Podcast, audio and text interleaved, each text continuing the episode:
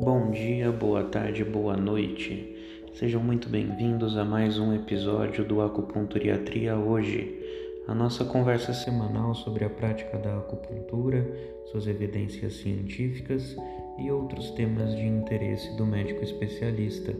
Meu nome é João Bissoto, sou médico acupunturiatra e preceptor afiliado da Universidade Federal de São Paulo. No episódio de hoje, a gente vai conversar um pouco sobre a formação do médico especialista em acupuntura. Para conversar com a gente está o Felipe, que foi nosso residente lá na Unifesp, que talvez apareça mais vezes por aqui, quem sabe, se tudo der certo.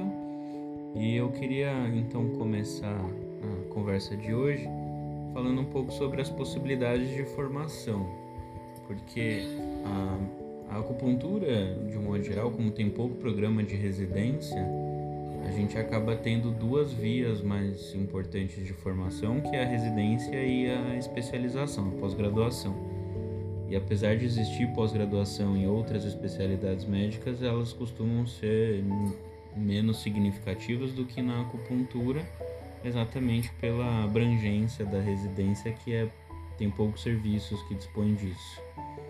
Então acho que para a gente conversar, começar a conversar, o Felipe podia falar um pouco sobre a experiência dele, de como foi e tal. Oi, João, obrigado pelo convite, obrigado pela visibilidade, pelo espaço. Bom dia, boa tarde, boa noite para todo mundo que está ouvindo a gente. Estou né? feliz de estar conversando aqui contigo. Ah, você pediu para eu falar um pouquinho da minha formação. Isso. Né? É, eu, eu fiz a formação, eu, fiz, eu fui pela residência pela residência médica, fiz a residência médica na Unifesp, de acupuntura, e eu fiz o meu R+, eu fiz um R3 de dor, de, é, dor em acupuntura também, é, na UFSC, né, na Universidade Federal de Santa Catarina. Né? E a residência de acupuntura Unifesp é um programa de acesso direto, uh, de dois anos de duração, imersão também. É, mas a residência em todos os, os os programas do Brasil são de dois anos de acupuntura, né? E a, o R3 é, de dor da UFSC, ele tem como pré-requisito a acupuntura e hoje é o único programa de R3 de dor para acupuntura, de R+, para acupuntura, vou falar assim, que tem, né, específico para acupuntura. Alguns outros lugares, como a própria Unifesp, tem um R3 de dor, também aceitam residência de acupuntura, pessoas que tenham feito residência acupuntura, né? Mas o R3 daqui é mais voltado para acupuntura. Teve um ano que chegou a abrir uma vaga de um R3 na USP também, mas não, não, não teve preenchimento de vaga e depois não reabriu essa vaga no ano seguinte. E aí o, o R3 daí ele é específico para acupuntura?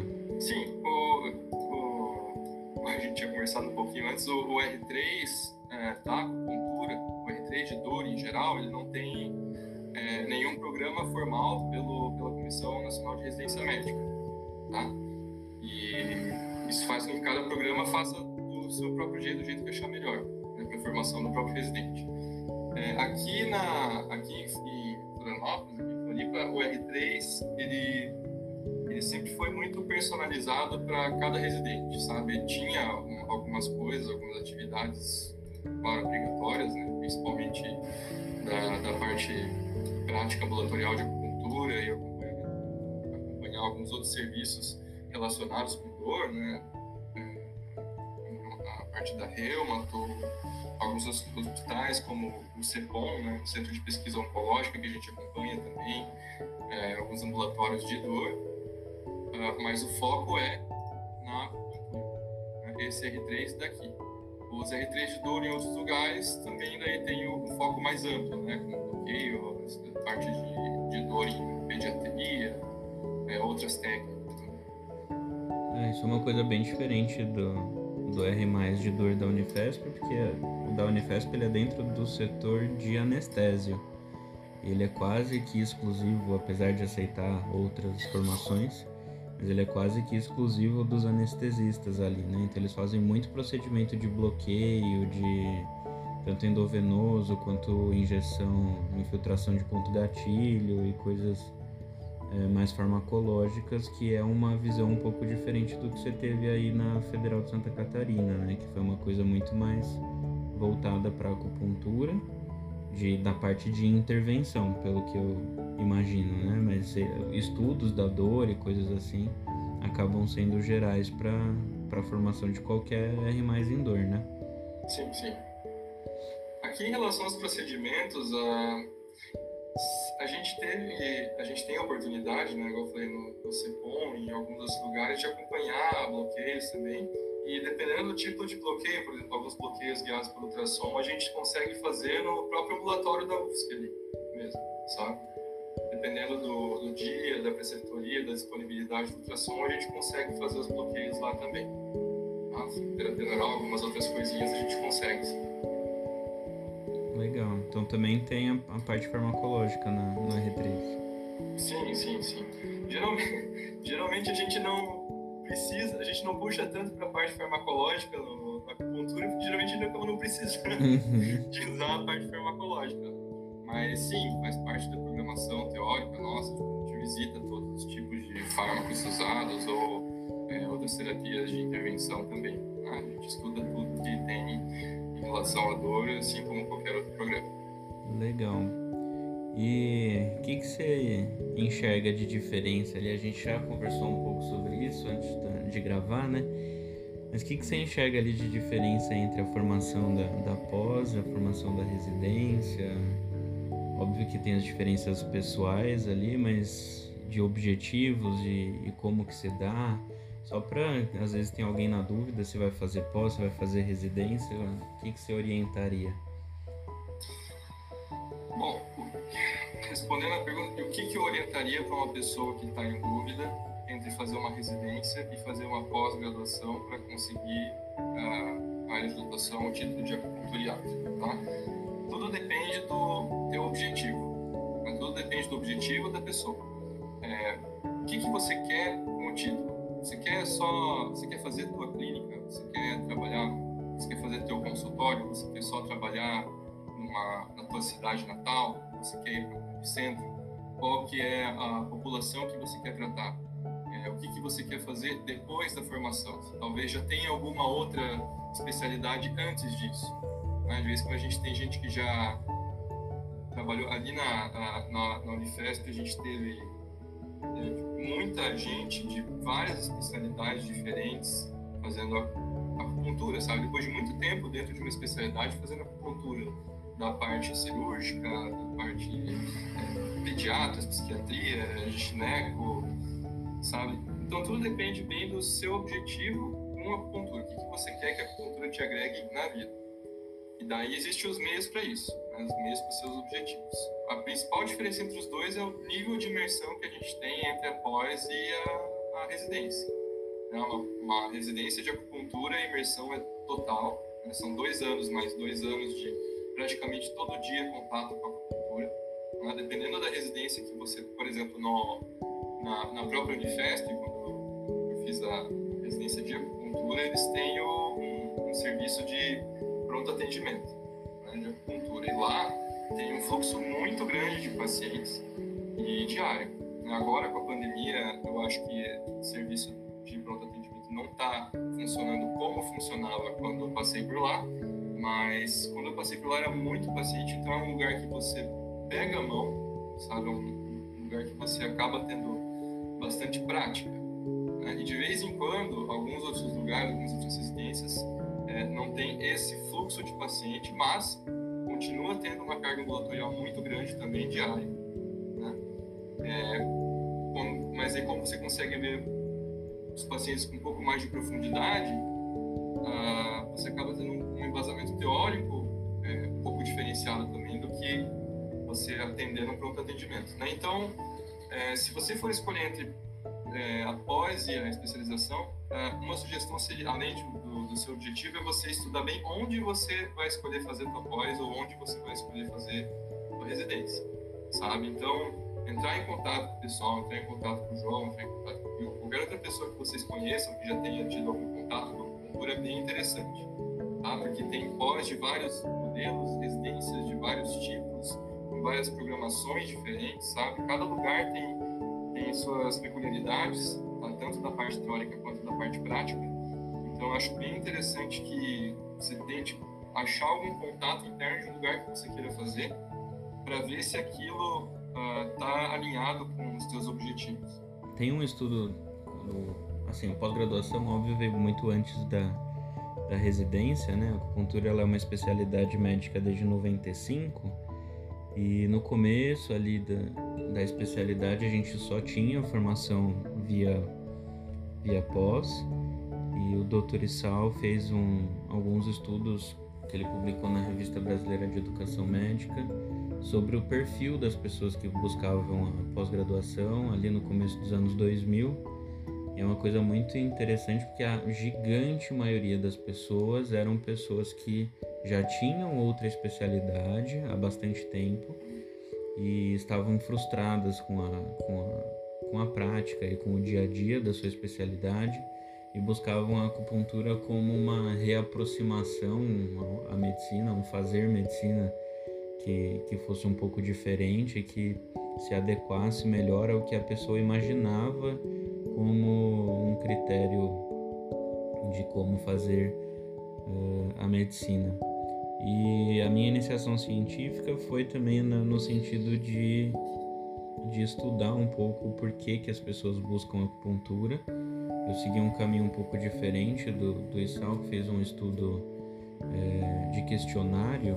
Eu fiz um estudo de análise de, de narrativa, né, um estudo de humanidades em saúde. E aí eu peguei os residentes da época lá da Unifesp e baseado na história de vida que eles me contavam e tal, a gente acabou fazendo uma análise do estudo que a gente também chegou numa, numa ideia de que na verdade, essa esse desacordo com o fazer medicina acontecia nessas pessoas que buscavam a residência durante a própria graduação.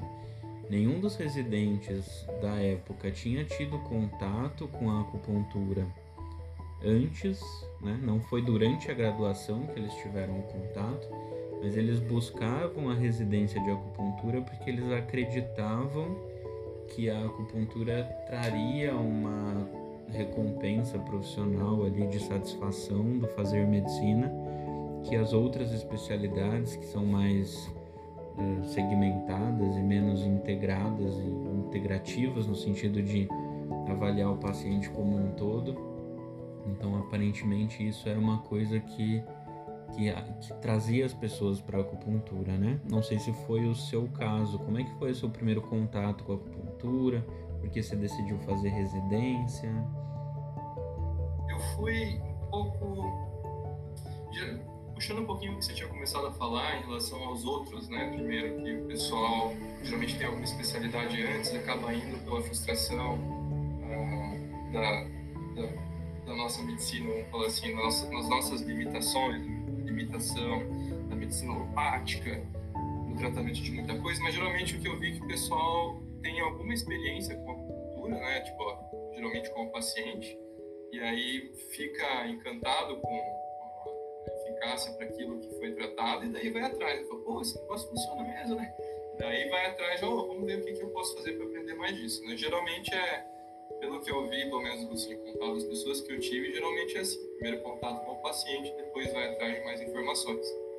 É, só que no meu caso não foi primeiro contato com o paciente. É, eu, eu, eu tive uma disciplina optativa na, na, graduação também, mas eu sempre tive um pouco mais de, de curiosidade relação a, a, ao racional, sabe, por trás da medicina chinesa. Tá? E aí, a, eu, eu, acho que vou me estender um pouquinho aqui, mas acho que acho que é interessante, porque a princípio, assim como eu vejo que muita gente também começa, é, a gente vê a acupuntura como ah, a questão daquelas coisas chinesas, esses fluxos de energia e alinhação com o universo, uma medicina holística, né? A gente tem, de vez em quando a pessoa acha, vê a acupuntura desse jeito, né? A gente não, é, não tem um conhecimento um pouco mais aprofundado, mas essa é uma noção geral que a gente tem, né? essas coisas da medicina chinesa. E aí eu fui na, né, tentar entender um pouco mais como que funcionava uh, essa questão da medicina chinesa. Não, vamos ver o que, que tem por trás disso aí, né? Vamos ver se essas coisas as holísticas, esquisitas, como que elas são, né? O que ela tem por trás disso. E aí eu tive optativa, a optativa para mim não foi o suficiente para saciar essa curiosidade, daí eu fui, uh, eu vim fazer um estágio aqui em Florianópolis mesmo, aqui na, na UFSC mesmo, né? E aqui que eu vi que, além de ter tido essa, essa, essa parte prática, né, de ter visto pacientes melhorando de dor e de funcionalidade é, ao vivo ali, né, que eu nunca tinha visto, aí eu encontrei que a não é só essa parte holística, como muita gente de vez em quando vai atrás. Né? Muita gente vai para a acupuntura, igual você falou, tentando fugir da nossa medicina, da, dessa medicina ocidental, assim, fugir da, da alopatia e tentar buscar resultados melhores, geralmente por tratamento de dor, por controle emocional. Só que o que eu não sabia e que na verdade existe por trás é todo um embasamento científico por trás da, da cultura como especialidade médica, né, como pediatria, que eu não tinha conhecimento, sabe? E já era uma coisa bem estudada, uma coisa mainstream já, sabe? É, e eu não tinha tido contato com isso. Depois que eu tive esse contato, que eu falei, alguma coisa com a acupuntura eu vou querer fazer, quer seja pós, quer seja residência. E daí eu, eu acabei fazendo algumas coisas, é, e para mim o, o, destino me levou para fazer essa residência na Unifesp, de acupuntura. E daí, não contente só de ter feito a residência de acupuntura lá, para aprofundar ainda mais, eu vim aqui para fazer o, R de dor. Né? Um ano a mais ainda, da, além da residência. E eu acho que deu para ter um pouquinho mais, eu consegui ficar, satisfazer um pouco da, da, daquelas dúvidas que eu tinha no, no começo da formação. Então, seu primeiro contato foi na, na eletiva da graduação? Primeiro contato teórico foi na, na optativa que eu tive, né? Na, que eu, eu me formei na FPR, né? Lá a gente tinha, não sei como está hoje, mas tinha na época a optativa em acupuntura, nunca abria, né? Calumbiano lá, na parte geral, nunca abria, um dia abriu, por sorte, o meu período estava para fazer a matrícula para aquela disciplina, eu fiz, só que daí, é, não sei se por desinteresse da turma ou por ser algo muito diferente, o pessoal acabou desvirtuando um pouco, pelo menos do que eu interpreto, né, a disciplina na época, e daí eu não conseguia aproveitar como eu poderia, né, mas, mas eu fui atrás, assim, aquilo só serviu para, foi só uma faísca, sabe? E depois disso que eu fui atrás de mais informação. Como que você enxerga esse negócio da da acupuntura como uma prática médica diferente, porque é o que a gente lê em alguns estudos do, do porquê fazer acupuntura, né? A acupuntura ela é uma medicina diferente, ela é integrativa, ela é, avalia o paciente como um todo. Como é que é isso para você no seu dia a dia? A acupuntura é uma técnica, uma, técnica de intervenção, certo? É um tipo de, vamos falar, é um tipo de remédio, vamos falar assim e a gente só consegue passar um tipo de remédio quando a gente tem um diagnóstico bem definido. Tá? Então, na minha prática, assim, como que eu resumo a minha formação, foi uma capacitação teórica, teórico-prática, vamos falar assim, para definir bem um diagnóstico, o mais preciso possível, e trabalhar em cima do diagnóstico. Sabe?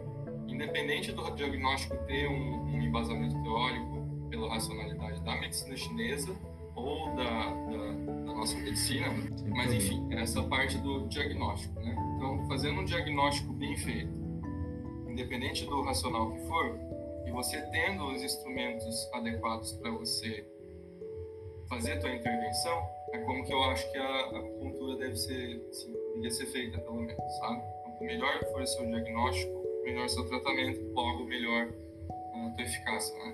Tratamento dos pacientes.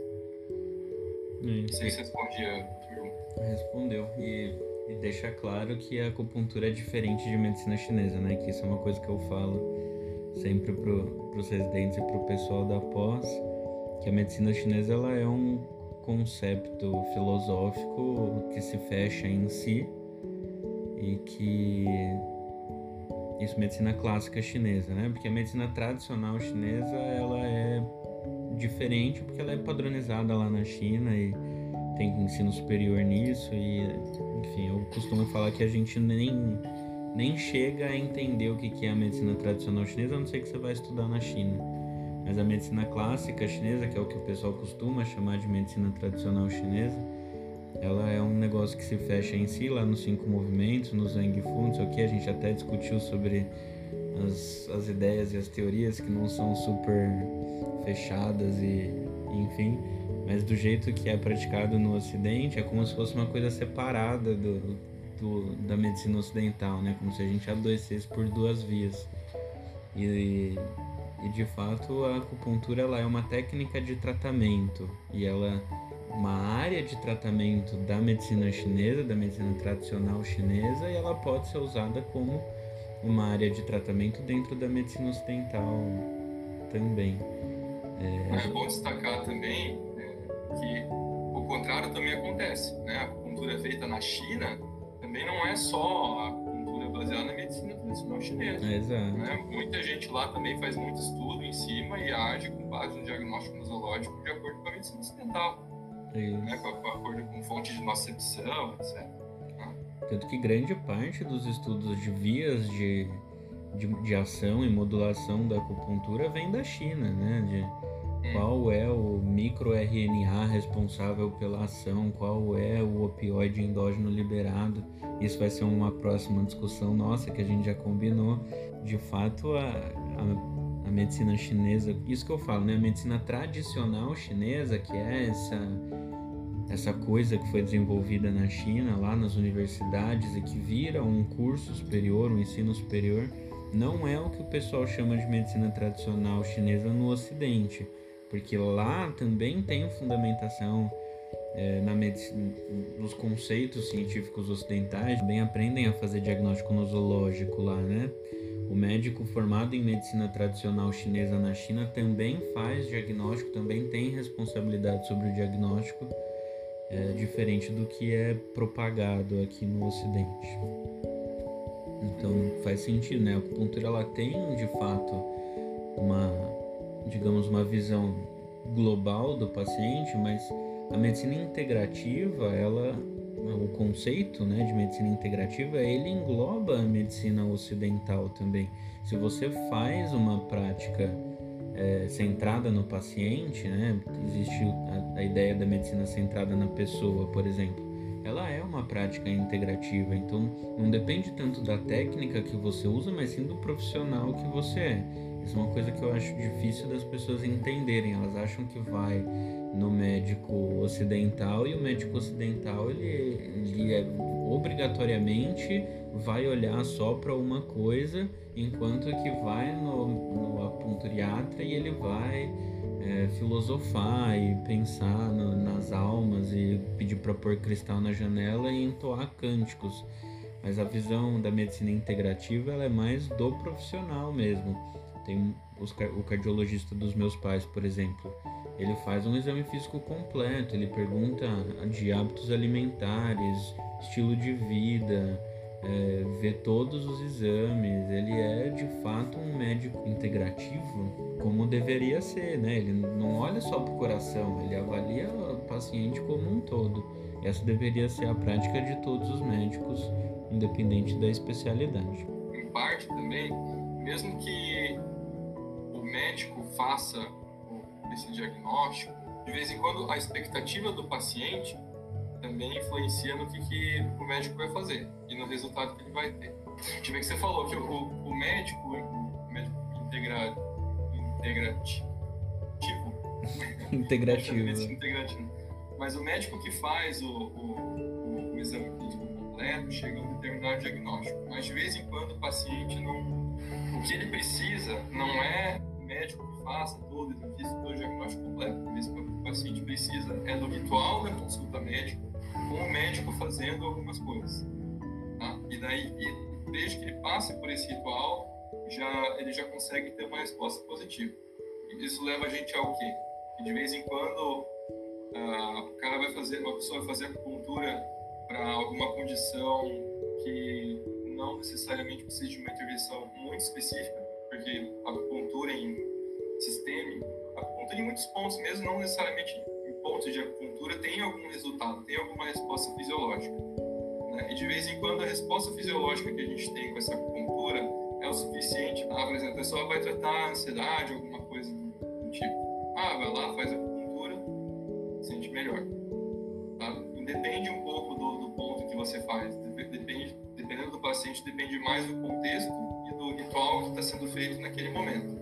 Porque, pô, você vai fazer acupuntura na esquina aqui, aí vai melhorar. Ah, aquele acupunturista é muito bom, eu saio tranquilo, saio da consulta com sono, saio leve, claro. Vai sair de qualquer consulta de acupuntura leve, com sono, talvez saia tonta, talvez tenha uma lipotímia, talvez fique hematomas no lugar, sensação de onde a agulha está ali, sensação de dor local. Claro, mas isso qualquer sessão de acupuntura faz. Mas aí eu volto para aquela questão do diagnóstico. Se você vai tratar uma pessoa que tem um diagnóstico um pouco, se você fecha um diagnóstico mais específico para aquela pessoa, aí você vai conseguir tratar. Se for tratar só a ansiedade e você for usar toda a, a base teórica de acupuntura, é muito mais simples do que tratar, um, por exemplo, uma dor miofascial de quadrado lombar à esquerda, ali, com a banda tensa, um ponto gatilho palpável.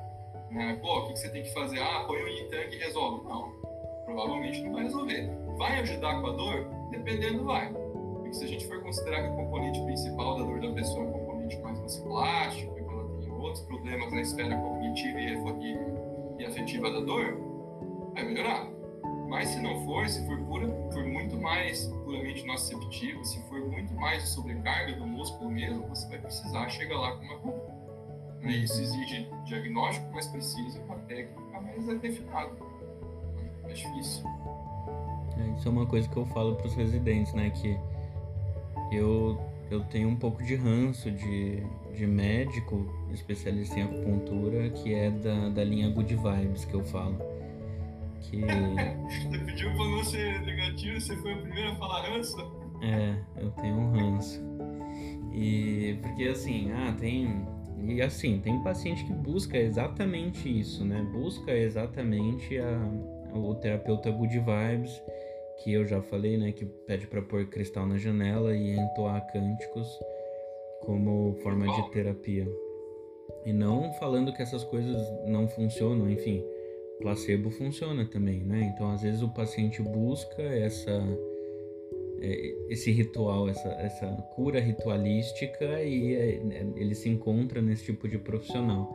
Mas em casos mais sérios e mais graves, enfim, é a necessidade de um diagnóstico preciso e do, da proposta de tratamento exata que o paciente precisa é fundamental. E eu vivo falando isso para os residentes, né? Que tem um paciente que busca esse tipo de gente e chega no meu consultório e não volta, porque não é o jeito que eu faço, né? A minha acupuntura ela é mais médica mesmo, né? Eu proponho um diagnóstico, avalio o paciente, faço exame físico, peço exame se é necessário. E aí muita gente acha estranho o jeito que eu faço, porque eu não fico, enfim, eu não sou da galera good vibes. Então, de fato, é tem gente que melhora independente do que você fizer, né? Essas pessoas que buscam essa coisa mais good vibes, essa coisa mais essa coisa mais ritualística, elas melhoram independente da intervenção que seja feita nela, né? Se a intervenção foi certa ou não foi certa, se atingiu o ponto de acupuntura ou foi um agulhamento superficial, o fato da pessoa ter sido agulhada, ela já melhora. E, e é muito. Eu acompanho várias páginas de Instagram de pessoas, enfim, sem informação adequada, e que você vê que nos agulhamentos que eles fazem, eles não aprofundam a agulha. E os pacientes falam que melhoram. Então, é o tal do, da acupuntura Shan, que eu conversei com a Lorene na, na última, no último episódio, que é difícil achar uma acupuntura Shan é, adequada, porque a acupuntura Shan de agulhamento superficial ela é uma acupuntura é, é um Shan ativo, é um placebo ativo, tem algum efeito ali. É um problema da homeopatia também, porque as, as consultas homeopáticas demoram horas. E aí o paciente só de estar no, no ritual da consulta e de ser questionado, ele melhora. Então, ah, isso é uma coisa da acupuntura também, né? Se você faz medicina clássica chinesa e você faz todas as perguntas, igual o ambulatório do, da quarta-feira lá da Unifesp, eles perguntam, independente da queixa do paciente, toda a história de, de vida e de doenças e de como que tá o cocô e o xixi e doenças da infância. E só do paciente trazer essas queixas e essas queixas serem abraçadas pelo médico que está que tá ali fazendo a, a anamnese, é, o paciente ele se sente acolhido de uma forma que ele provavelmente nunca se sentiu em um outro âmbito, principalmente porque o nosso ambulatório é de SUS e a gente sabe que consultas de SUS, é, por exemplo, na atenção básica, duram 5, 10 minutos, no máximo 15. E aí o paciente tem uma hora para falar dos problemas dele, só isso já é terapêutico. Então isso tem essa, essa questão da, da, da ritualística da consulta de acupuntura também. Se eu fosse colocar como que eu faço, eu acho que agora não, tipo, agora que você está fazendo o médio também não, não deve ter tanto segredo, né? Que é o jeito que o pessoal faz aqui. Mas assim, como que eu faço? Né? Como que eu, eu abordo o paciente? Eu tento ver é, um pouco do que ele quer também. Tanto que uma das primeiras coisas que eu pergunto é sempre assim, quais são as suas expectativas com a acupuntura? Sabe? Para saber se já teve uma experiência prévia, se acha o que, que vai melhorar, o quanto vai melhorar, independente da queixa que for. Aí dependendo da queixa, que geralmente as queixas para acupuntura são relacionadas à dor. Algum tipo de dor, e não sei se em segundo lugar entra a, parte de ansiedade, etc. Né? Mas é, isso serve de rastreio para a gente ver que esfera da vida da pessoa que está com. que esfera da matriz, vamos falar assim, que está pedindo mais ajuda. Né? Se é a parte, se é a parte sensorial, sensitiva, propriamente dita, ou se tem a mais a parte emocional, se tem a afetiva, se tem a parte mais cognitiva. Se a pessoa põe na cabeça, por exemplo, ah, tenho dor no pescoço, ele tem uma, um bico de papagaio aqui, fiz o raio-x, aí o médico falou que dói por causa do bico de papagaio, isso aqui não tem jeito, se puder só aliviar para mim tá bom. Sabe? Então, como que eu que eu vejo esse tipo de coisa? Pô, pode ser que tenha um componente sensitivo importante também, mas a esfera cognitiva da pessoa fica muito afetada. Então, faz parte do tratamento sentar e explicar, olha, Possivelmente não seja. Claro, a gente faz o exame físico, a gente avalia bem se realmente tem é, um componente facial ou se é mais mesmo, né? Ou, ou independente. É, mas a gente faz esse exame para conseguir dar para o paciente essa, essas informações e tratar a parte cognitiva. Porque de vez em quando, né, de vez em quando, de vez em quase sempre, né, a pessoa chega com essas queixas, com, com, apresentando uma, um exame de imagem ali, uma associação clínico-radiológica importante e, e, chegar na nossa mão. O que a gente faz? A gente põe a culpa no bico de papagaio também ou a gente faz uma investigação um pouco mais a fundo? E se precisar, tipo, ah, a gente trata da parte facial, por causa da parte sensorial, mas da parte sensitiva, mas uh, a gente tem que explicar para o paciente também, olha, tem o bico de papagaio, o bico de papagaio nem sempre dói. Tem muita gente que tem o mesmo bico de papagaio e não sente dor. E tem gente que não tem o bico de papagaio e sente dor. De acordo com o exame que eu fiz, vamos supor que tem um componente facial importante. Tá? Ah, de acordo com o exame que eu fiz, é mais, parece ser mais desse músculo aqui, talvez alguma sobrecarga, alguma alteração postural devido a algum trabalho que você faça que você tenha um fator perpetuante de dor. E a gente consegue trabalhar isso com a acupuntura. Tá? Independente de ser um ponto local, um ponto sistêmico, a gente tem, a gente usa os nossos recursos que a gente comentava lá atrás, né? uso recurso é, terapêutico para conseguir tratar, mas a gente também tem que explicar para o paciente para trabalhar a parte cognitiva. Se for o contrário, se for uma pessoa que chega, ah, eu tenho essa dor no pescoço e começa a chorar, é paciente mais chorosa, fala que não consegue mais fazer as coisas, né, que antes era uma pessoa que fazia de tudo, uma pessoa mais positiva, agora sempre está cansada. A gente tem que trabalhar a parte emocional também, a gente tem que trabalhar a parte afetiva. Tá? Então a gente, consultório, a gente consegue fazer tendo o, o racional por trás da cultura, independente da racionalidade, se for, quer seja racionalidade médico-ocidental, oriental, vamos falar assim, é, a gente trabalha tanto com uma neuromodulação bottom-up quanto uma neuromodulação top-down. Mas para isso, volta a falar que a gente precisa fechar um diagnóstico preciso. Exatamente. Para fechar um diagnóstico preciso, a gente tem que saber o que a gente está procurando. A gente só consegue aquela máxima, né? a gente só procura, a gente só acha o que a gente procura, a gente só procura o que, que a gente, conhece. Sabe. Exato.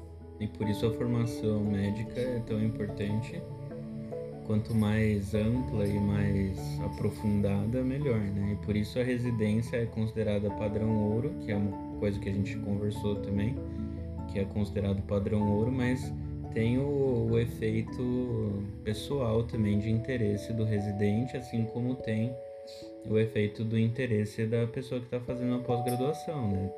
Nem todo residente é necessariamente o melhor acupunturiatra e nem toda pessoa da pós-graduação é inferior a quem fez residência.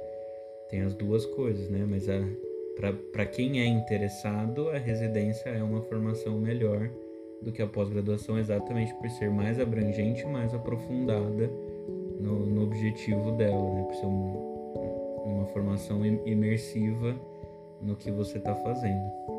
Eu acho que é, é, também aquela frase, aquela frase boba, né? Para quem só tem martelo, todo problema é prego, né?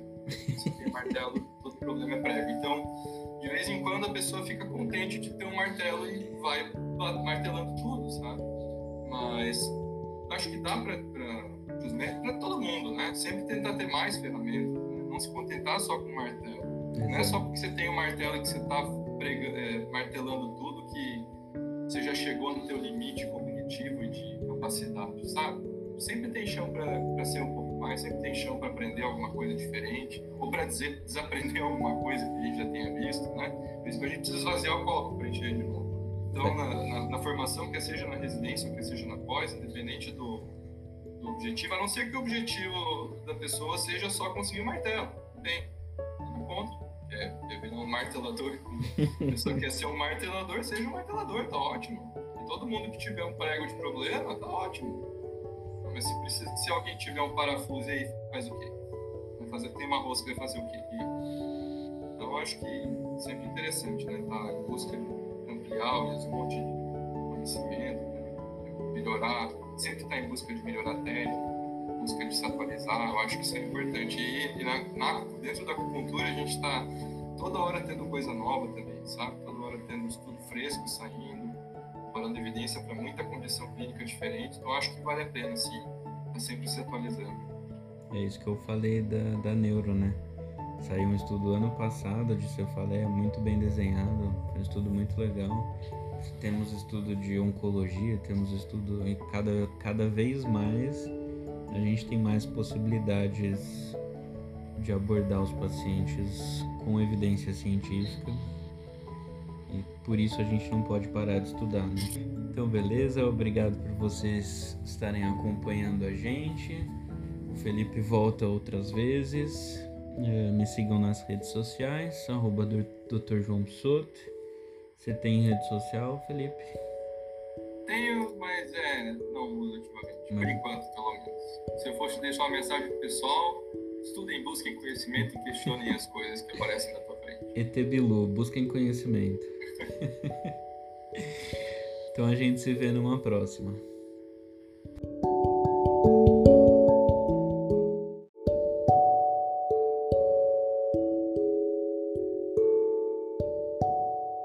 Bom dia, boa tarde, boa noite.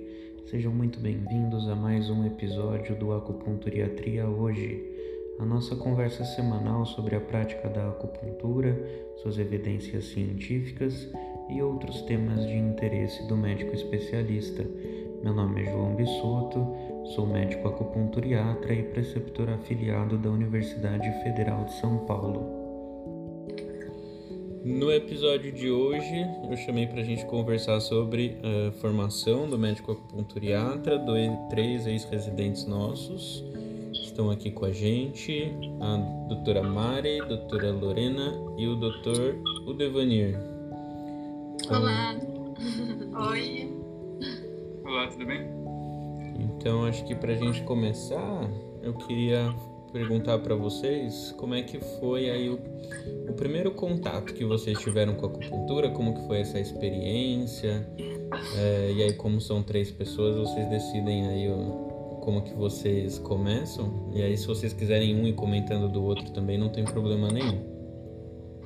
Primeiras damas. Acho que o meu é mais fácil, né? Sim. Bom, boa noite. É, meu nome é Lorena. Então, para mim foi um caminho acho que mais fácil, porque o meu pai também é médico acupunturiatra. Então, eu desde sempre vi ele trabalhando e mas assim, sinceramente, eu nunca tinha me interessado pela acupuntura durante a, a, a faculdade. É, esse interesse ele veio depois que eu fiz um intercâmbio e antes disso eu queria fazer alguma especialidade como cardiologia ou gastro, se não me engano.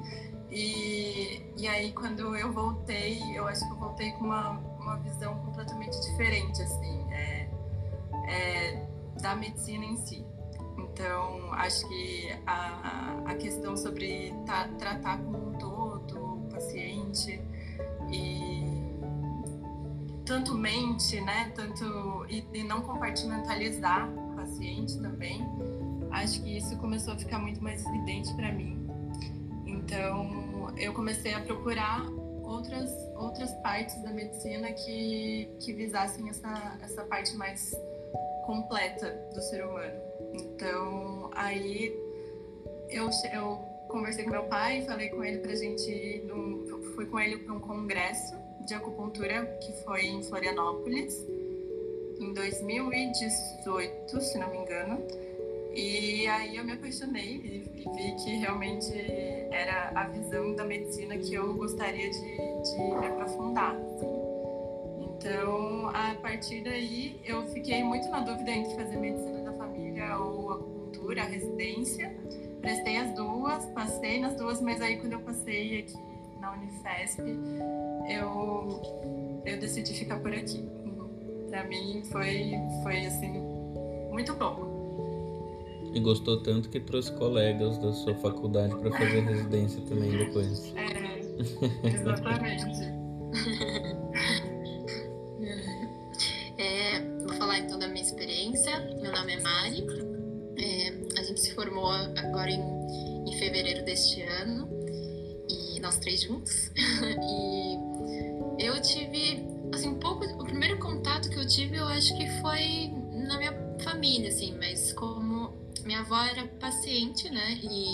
até porque a origem da minha família é uma parte chinesa, eu acho que tem um, uma raiz, assim. Eu acho que isso acaba pesando. Essa questão da ancestralidade também acaba pesando. Acho que tinha que, tinha que ser. e só que assim, na graduação, a gente não tem quase contato, né?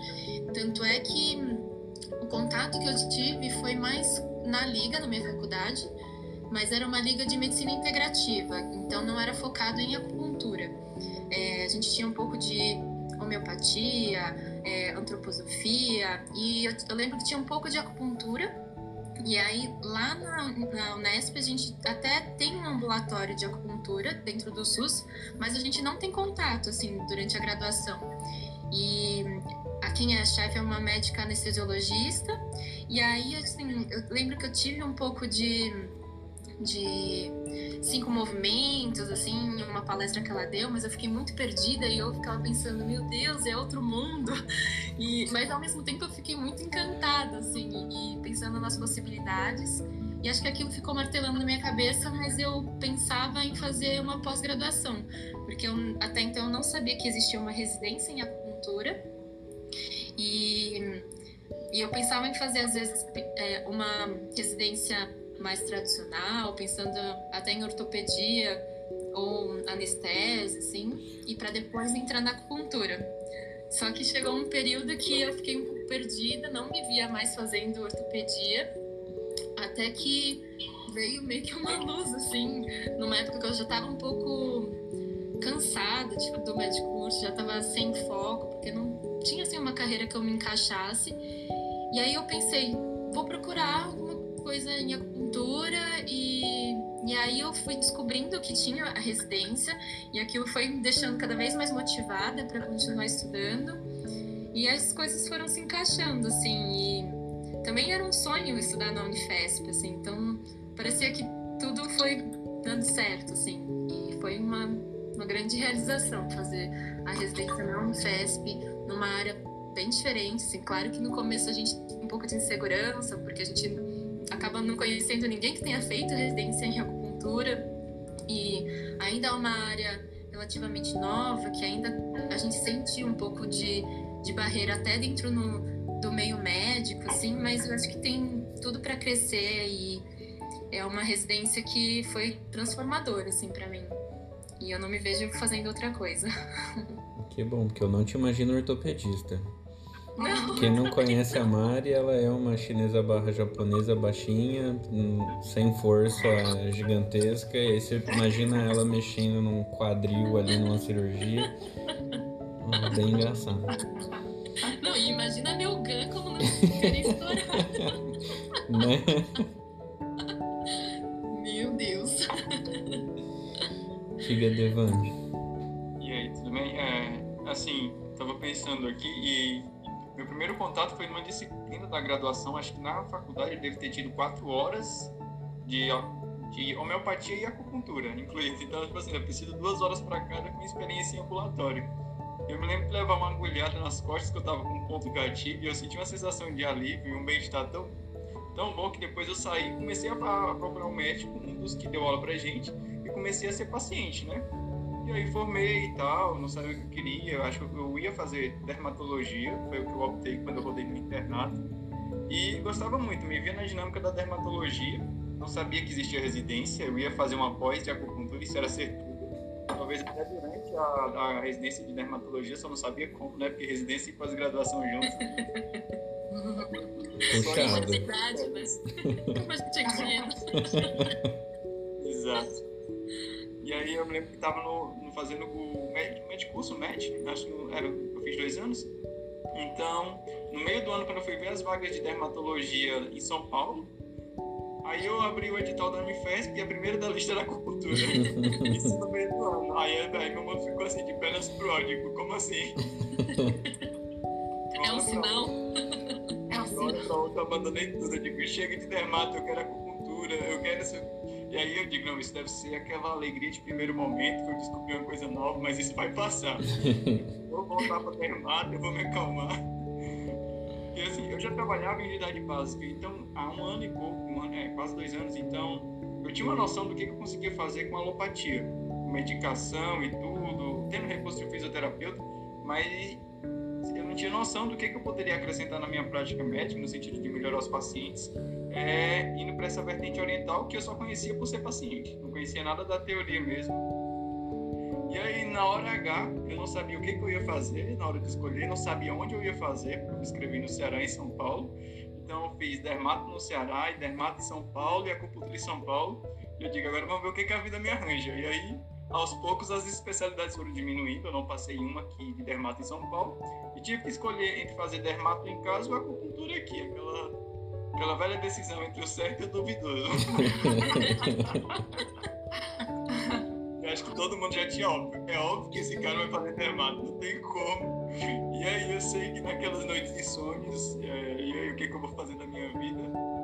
Acabei optando mesmo por tentar fazer acupuntura, vim para longe de casa, longe da família, mas não me arrependo, foi movido por uma certa curiosidade do que, que eu ia aprender de diferente que podia me melhorar, me aperfeiçoar como médico e não me arrependo, não me arrependo da decisão, pelo contrário, eu acho que é um campo tão imenso de tantas possibilidades que a gente ainda está aprendendo a explorar, mesmo depois de dois anos de residência, e que me deixa, de certa forma, até triste que a maioria dos profissionais não conhecem a nossa, a nossa capacidade terapêutica e, às vezes, muitas vezes, pacientes chegam muito tarde para a gente, nessa realidade.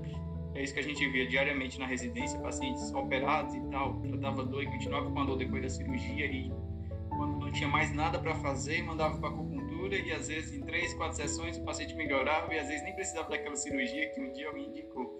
Então, assim, foi uma mudança. A gente, nos primeiros dias, tinha um choque de realidade quando você chegava um paciente com o ombro dolorido, aí botava três agulhas e o cara levantava o braço para você. Show de igreja evangélica. Com toques de misticismo, mágica. Isso. Aí, não, mas eu acho que isso é bom porque depois a gente acostuma e começa a achar que isso é normal. Sendo que a maioria das pessoas não tem nem noção do que, da, do que a gente consegue fazer e de melhoria para os pacientes. Então, assim, foi mais ou menos nesse sentido. Foi uma curiosidade minha de saber onde é que eu poderia chegar com a. Porque para mim era claro, eu sei o que, é que eu vou conseguir fazer com dermato, eu sei o que eu tenho de recurso terapêutico. eu sei que eu vou me limitar mais lá na frente com a mesma limitação que eu tenho hoje na unidade básica de saúde. Vai ter, não vai ter remédio para resolver tudo que eu quero resolver. E com a acupuntura, como será isso? Aí, no meio dessa dúvida, me mudei de estado. Estou aqui até hoje. e continua lá no Unifesp, todos vocês continuam, sempre serão muito bem-vindos. O trio, os trigêmeos, como eles se chamam. trigêmeos. A gente nasceu grudado ali na Unifesp e vai continuar grudado. Foi o segundo parto ali, um nascimento para uma nova vida. Foi. E, e como é que foi para vocês assim a residência? O que, vocês poderiam passar de experiências, de estágios? Que são uma coisa que, assim como vocês mesmos falaram, né? Eu não sabia que tinha residência. E se tem alguém aí que está fazendo medicina e está pensando em fazer residência em acupuntura, como que é a residência? Bom, é, a residência ela é, dura dois anos e ela não é só é, integralmente é, na acupuntura, né? Então a gente passa cerca de seis meses assim, em outras áreas. É, então a gente passa pela clínica, pela ortopedia, pela ginecologia, obstetrícia. É, que mais me ajudem aí? É. Clínica da dor. Neurocefaleia. Neurologia, né? Neurologia. E então acaba sendo bem dinâmico e até assim não é seis meses direto de acupuntura para depois a gente passar nesses outros estágios fora, né? Então eles são meio mesclados e a gente vai rodiziando assim. Acho que no, no R2 a gente acaba passando mais na acupuntura, né? Que a gente já tem mais base, a gente já tem mais é, até independência para a gente discutir os casos e ter um pouco mais de autonomia para a gente pensar na terapêutica, né? E eu lembro assim que no começo a gente chega muito com a cabeça é, da medicina ocidental, né? Então, quem nunca teve um contato anteriormente é como se a gente estivesse mergulhando num mundo novo. Então, as pessoas é, que já estão há mais tempo, os chefes, os residentes mais velhos, assim, é, estão falando literalmente em chinês, né? e aí no começo a gente imagina que a gente não vai entender nada, assim. E, mas a gente começa a fazer links com, com a medicina que a gente já sabe, com a medicina ocidental, e a gente começa a entender e as coisas vão fazendo sentido e a gente vai. Demora um pouco, né? Demora. Sim.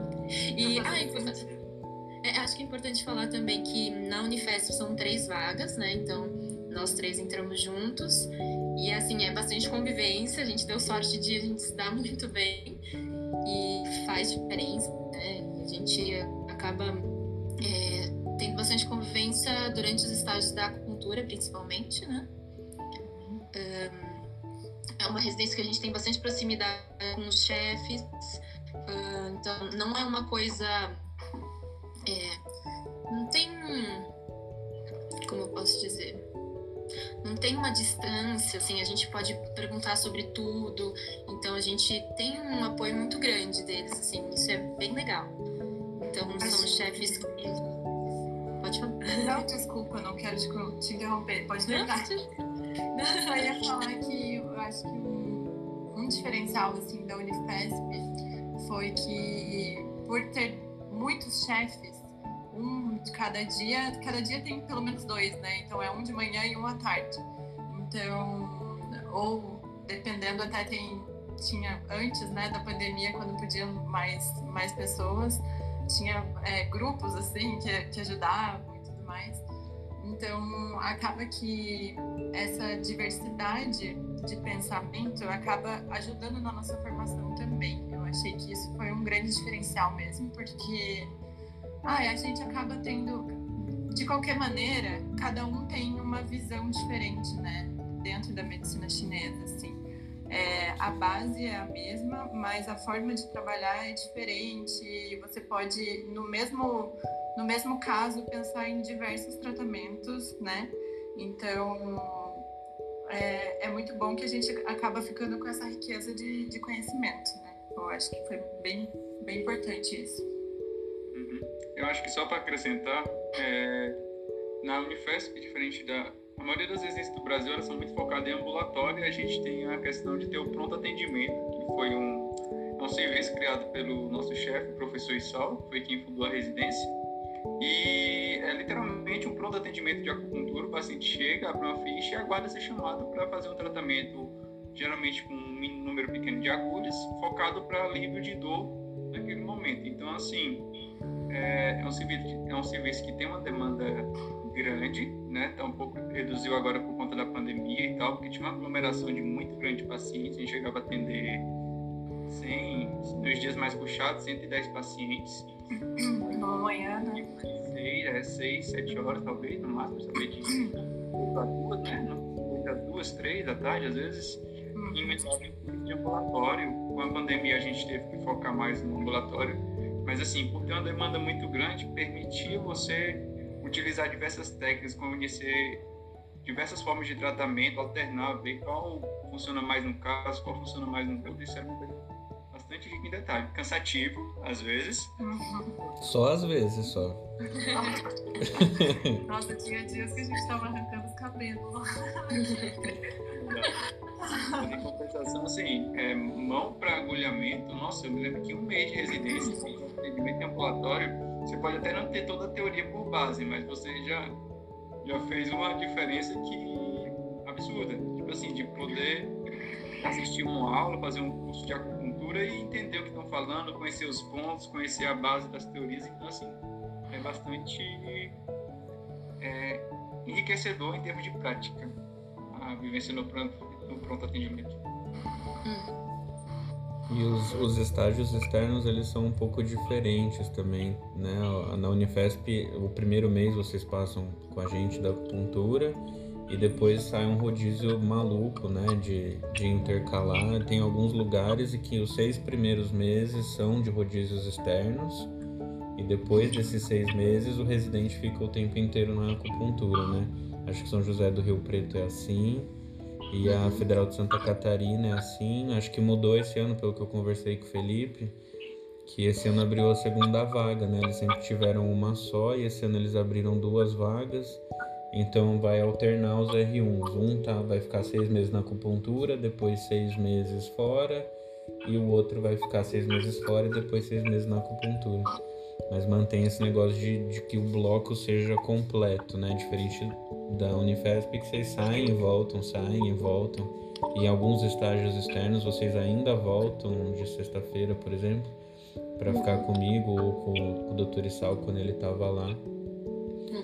Então vocês têm esse contato com a acupuntura de, num, num, num contínuo, né? Eu acho que isso é um diferencial também que a gente tem da Unifesp. Querendo ou não, o estágio da acupuntura, entre todos os estágios que a gente passava, exceto o de clínica médica, que era o mais pesado de todos, o da acupuntura era o segundo mais pesado. né? A gente ficava muito cansado, principalmente por causa do pronto atendimento. Assim. É, querendo ou não, era de segunda a sexta. É, segunda e terça a gente acabava um pouco mais cedo, né? Até, era até as seis da tarde, mais ou menos, cinco. E o restante dos dias, depois do, do ambulatório, ainda tinha então pela manhã até umas. Então, das 8 até umas duas, três da tarde era o pronto atendimento. Aí a gente tinha uma hora de almoço nesse, né, nesse meio tempo, né? E aí depois ambulatório até umas. Era umas seis mais ou menos, né? E aí depois ainda tinha discussão de caso com quarta-feira, na quinta-feira e na sexta-feira, né? chefes diferentes. E ainda nos finais de semana a gente ficava de monitor do pessoal da pós-graduação também.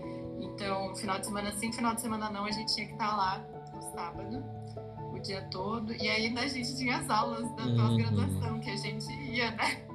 Uhum. Também, todo, todo final, é, um final de semana por mês, né? Então era assim, é bem puxado. Mas Aí depois a gente deu até uma descansada na pandemia.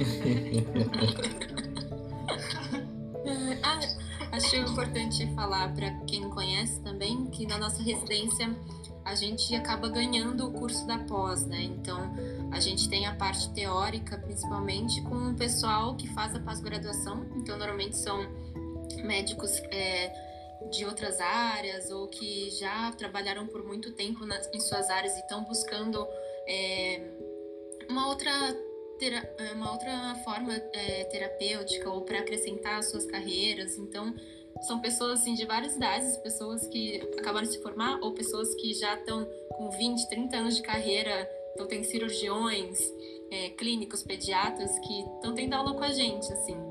E enquanto a gente está imerso na rotina da residência, a gente acaba ajudando eles, eles ajudam a gente também, então tem uma troca bem legal.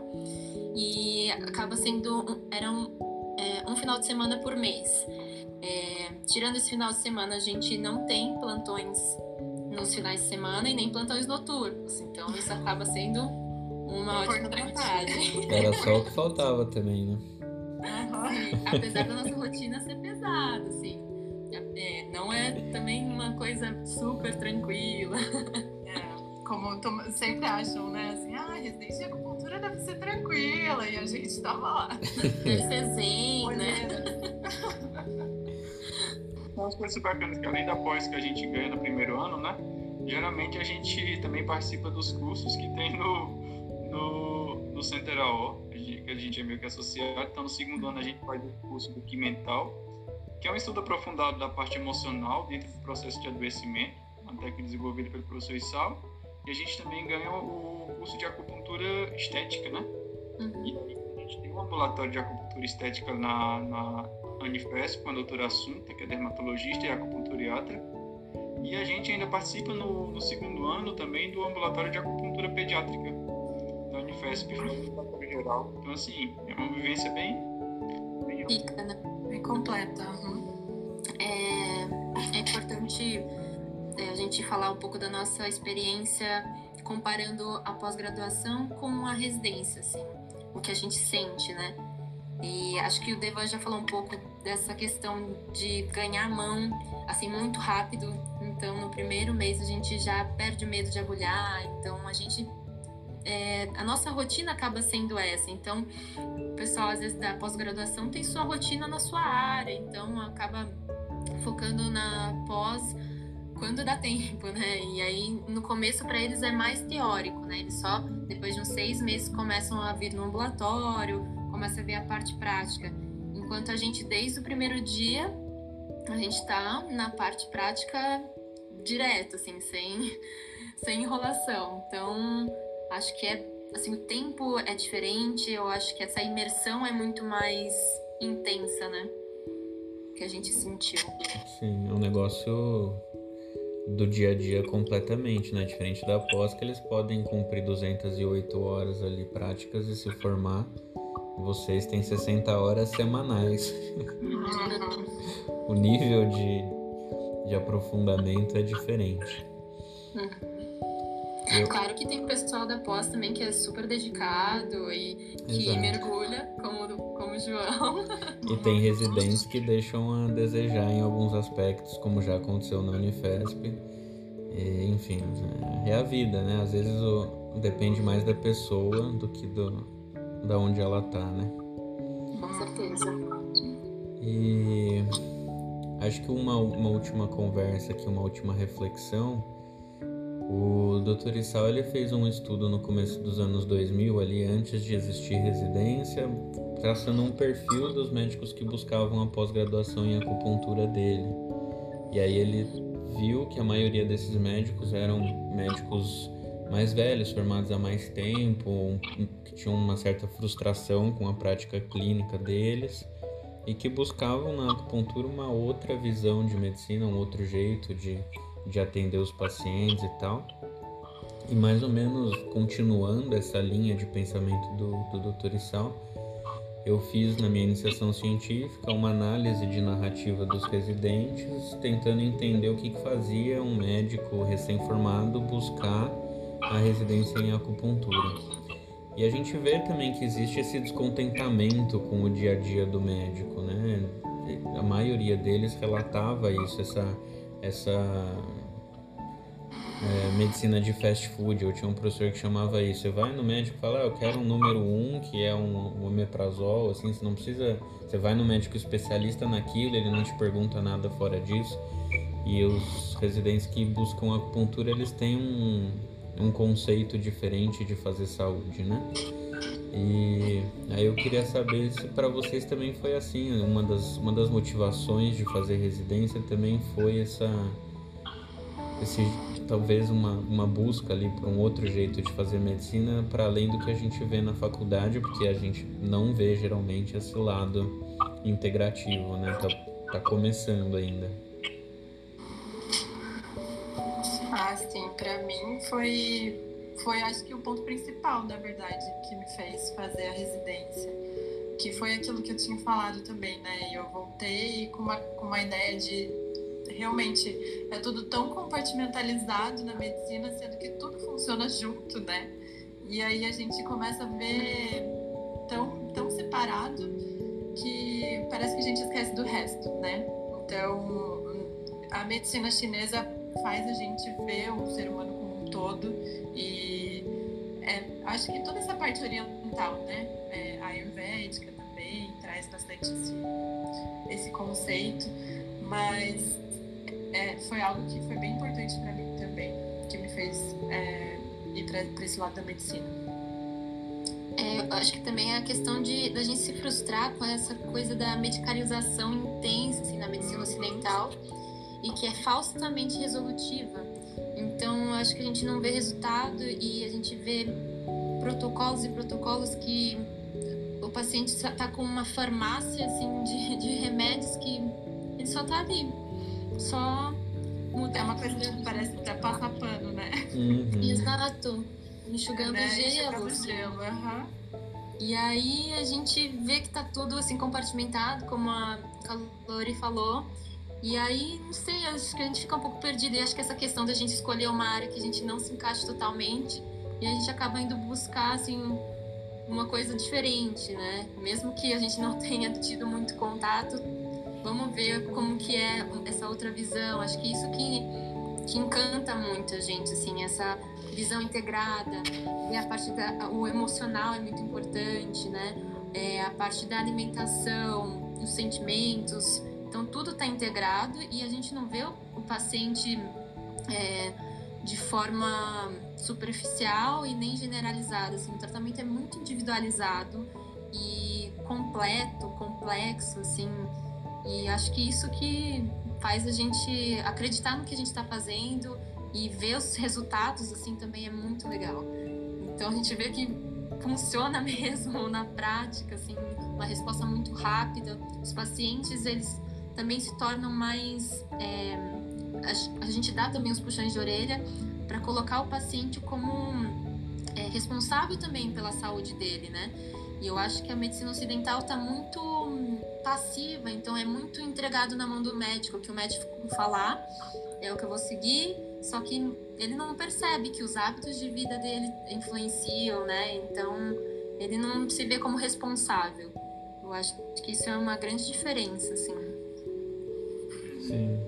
Acho que isso que você falou de personalização é uma coisa muito interessante, porque dentro da medicina ocidental, é, na nossa prática, é muito comum o termo idiopático. Uhum. Ah, não sabe de onde isso vem. E em termos de medicina chinesa, não existe essa possibilidade de você tratar uma pessoa e você não saber de onde a doença veio. Ou ela veio da alimentação, ou ela veio da interação com o meio, ou veio com a interação consigo mesmo, com os sentimentos. Então, só a parte de considerar o processo, não psicológico, mas eu digo assim, o psiquismo da pessoa como fator de saúde ou de adoecimento, para mim já faz toda a diferença na ciência que considera a, a mente e o corpo como duas entidades separadas que não se comunicam. Então, é, isso me, me traz bastante entendimento da própria raiz das, das, das etiologias que antes a gente conhecer a cultura, ou a medicina chinesa, a gente ria às vezes, tipo gastrite nervosa. Uhum. Febre interna. Respirava fundo, exatamente. É, gastrite nervosa não tem, tem gastrite no estômago. inventava qualquer coisa e tipo assim, e hoje a gente sabe que o aspecto emocional repercute muito no, no utilidade gráfica de secreção. Então, assim, é uma coisa que já se sabia, que a gente ignorou e que tinha pedido para volta a ver de novo como avançaram as pesquisas, né? É, e é muito personalizado, né? Enquanto a gente estuda, por exemplo, uma asma, quando a gente chega na medicina chinesa, três pacientes com asma podem ter tratamentos com acupuntura ou com fitoterapia completamente diferentes, porque o estudo dos sintomas é muito mais detalhado. E enquanto a gente geralmente coloca tudo dentro de um, de um sei lá, na minha terra fala de um balaio. ah, trata isso aqui desse jeito. Se isso aqui não der certo, vai para aquilo. E vai uma sequência de atira, acertou? Beleza, deu certo. Se não, vamos ver o próximo tiro. E assim, mas é um, um, tratamento de tentativas e erros do que propriamente de saber o que é que eu estou fazendo para cada paciente. Então, eu me sinto muito é, feliz, satisfeito de conseguir ter refinado a minha, a minha parte terapêutica a esse ponto, de ter incluído um arsenal aí, não só de acupuntura, mas a gente vai estudando as coisas, a fitoterapia chinesa também. Então a gente vê a questão do Covid aí, vê um gente com fadiga e a medicina ocidental para tratar fadiga. Não trata. Assim, né? Não vou dar spoilers do nosso trabalho. Mas... Exato. Ainda guardando a aprovação do comitê de ética. É, exato. Então, assim, nosso espectro terapêutico, que era, que era o que eu buscava quando eu decidi fazer a acupuntura, realmente aumentou. Então, tipo assim, tem um recurso muito maior, não só em termos de agulha, não só em termos de fito, em termos de entendimento da alimentação, do exercício físico e até do, de como conduzir bons pensamentos para ter uma vida mais equilibrada. Isso aí não tem preço. É pôr em prática o que a gente aprende para poder ser exemplo para os outros também, né? Isso. Ai, isso que você estava falando até do idiopático, só a última coisa para adicionar foi que, que me, me veio em mente, que acho que uma das coisas que a gente começa a, a entender também com a medicina chinesa é certas ligações que a gente não fazia antes, assim, com a, com a medicina ocidental. Por exemplo, ah, tenho uma dor atrás do olho, daí ao mesmo tempo me dá uma sensação de frio no dedão do pé. Aquelas coisas que você fala assim, né, na medicina ocidental, você fica, meu Deus, não tem nada a ver com a outra, isso não nunca vai fazer sentido. Aí você chega na medicina chinesa e sim, ela tem sentido. Tem uma conexão. Então, assim, pela é. ligação dos meridianos e tudo, você vai entendendo. Então, acho que por essa questão da, de, da gente focar sempre, é, fazer o diagnóstico pelos sintomas né, do paciente. Então, é sintoma de frio, é sintoma de calor, é. Então, a, acho que a gente tem um, uma, parece uma possibilidade de diagnóstico muito mais ampla? Então, não ficar nomeando doenças, assim, né? Então, é muito mais é, tratar o, doen o doente, né? Uhum. E não uhum. uma doença. E esse é um grande... Diga, pode falar. Não, é uma coisa que às vezes eu paro para refletir, tipo, nossa, tem um endocrinologista, sei lá, tem um neurologista que tem tanto um conhecimento tão profundo de diversas patologias, mas na hora de intervir o cara fica restrito ao que ele tem às vezes em termos de medicação a gente com uma agulha tem acesso a todo o sistema nervoso do paciente. Estímulo elétrico aqui, faz ali, vai mexer no eixo hipotálamo hipófise, vai liberar cortisol, vai fazer isso. Então, tipo assim, às vezes a gente não tem um grau de aprofundamento né, em termos ocidentais daquela patologia de septicemia e tal. O recurso terapêutico é virtualmente todo o sistema nervoso, metabólico, endócrino daquela pessoa por via periférica, ou seja, central. Então, tipo assim, eu acho que a gente tem um recurso na mão que a, se as outras especialidades soubessem, é, talvez até melhorassem a prática delas. Tipo, neurologista com conhecimento de acupuntura podendo intervir talvez muito mais. Tem todo o sistema nervoso periférico para intervir, ao invés de ficar em termos de medicação, sabe? Porque no fim a acupuntura é uma técnica, né? Isso foi uma coisa que eu conversei com o Felipe. A acupuntura ela não é o conceito é, filosófico. O conceito filosófico é a medicina chinesa. A acupuntura ela é uma técnica terapêutica que ela pode ser usada dentro da medicina ocidental também. Então, vai, vão fazer neuromodulação do vago, vão fazer, sei lá, enfim, você pode usar a técnica de acupuntura na medicina ocidental também. É um arsenal não farmacológico que você só depende da agulha e às vezes de um aparelhinho para dar choque para potencializar o que você quer fazer. Ah, eu lembrei também que um, um, ponto que foi bem legal que a gente introduziu no ano passado é o serviço de interconsulta no Hospital São Paulo. Então, é uma forma da gente é, ser conhecido pelas outras áreas e a gente se tornar assim mais parte da, da terapêutica do paciente. Então, muitas vezes assim, eles estão limitados em recursos medicamentosos, assim, já tentaram de tudo. Então, algum residente que conhece a gente ou esteve com a gente em algum estágio fala assim: "Ah, por que a gente não chama cultura?". Então, acho que aos poucos a gente vai se tornando mais conhecido e eles também vão vendo as possibilidades terapêuticas que a gente tem. E eu acho que é um grande passo assim que a gente conseguiu e tem tudo para crescer e, e dar muito certo.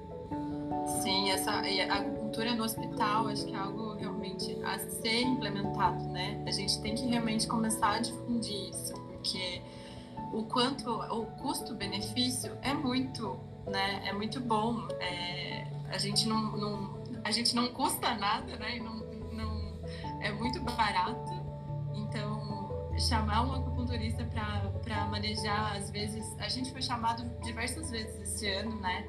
Até na, na UTI então, a gente consegue ajudar em muito na, na prática hospitalar, né? Uhum. Exato. Bem lembrado, eu tinha esquecido desse, desse fato. Nosso agradecimento ao nosso querido é. mestre, né? Fazendo esse legado na Unifesp, nosso professor Isal. E a todos os nossos chefes, que na verdade muitos deles são voluntários. Então, assim, pessoas que estão lá porque amam o que fazem e se dedicaram a ensinar outros também na técnica. Então, assim, a gente tem uma gratidão profunda por todos os nossos chefes, incluindo vocês, João, principalmente, dos mais novos, não menos, não menos contribuidores para a nossa formação. E estar próximo de pessoas é, que a gente admira, que são inspiradoras, assim, faz muita diferença, assim, nos dá o gás, assim. Com certeza. Então tá ótimo. Muito obrigado pela conversa. Voltem sempre, são sempre muito bem-vindos, não só no Unifesp, como no podcast aqui, que a gente está começando ainda, mas quem sabe não, não dá certo e vai para frente essa ideia. Obrigada pelo convite, João. Obrigada. Então, me siga nas redes sociais, arroba Dr. João Bissotto. Vocês querem deixar a rede social de vocês? Ah, a gente está planejando nosso, né? Ah, então tá bom. Os trigêmeos vão tá fazer uma coisa única. É, a gente ainda tá com a pessoal só. então tá bom. Mas aí quando a gente fizer, a gente divulga e você ajuda a divulgar também. Isso, beleza. Então, beleza, a gente se vê numa próxima.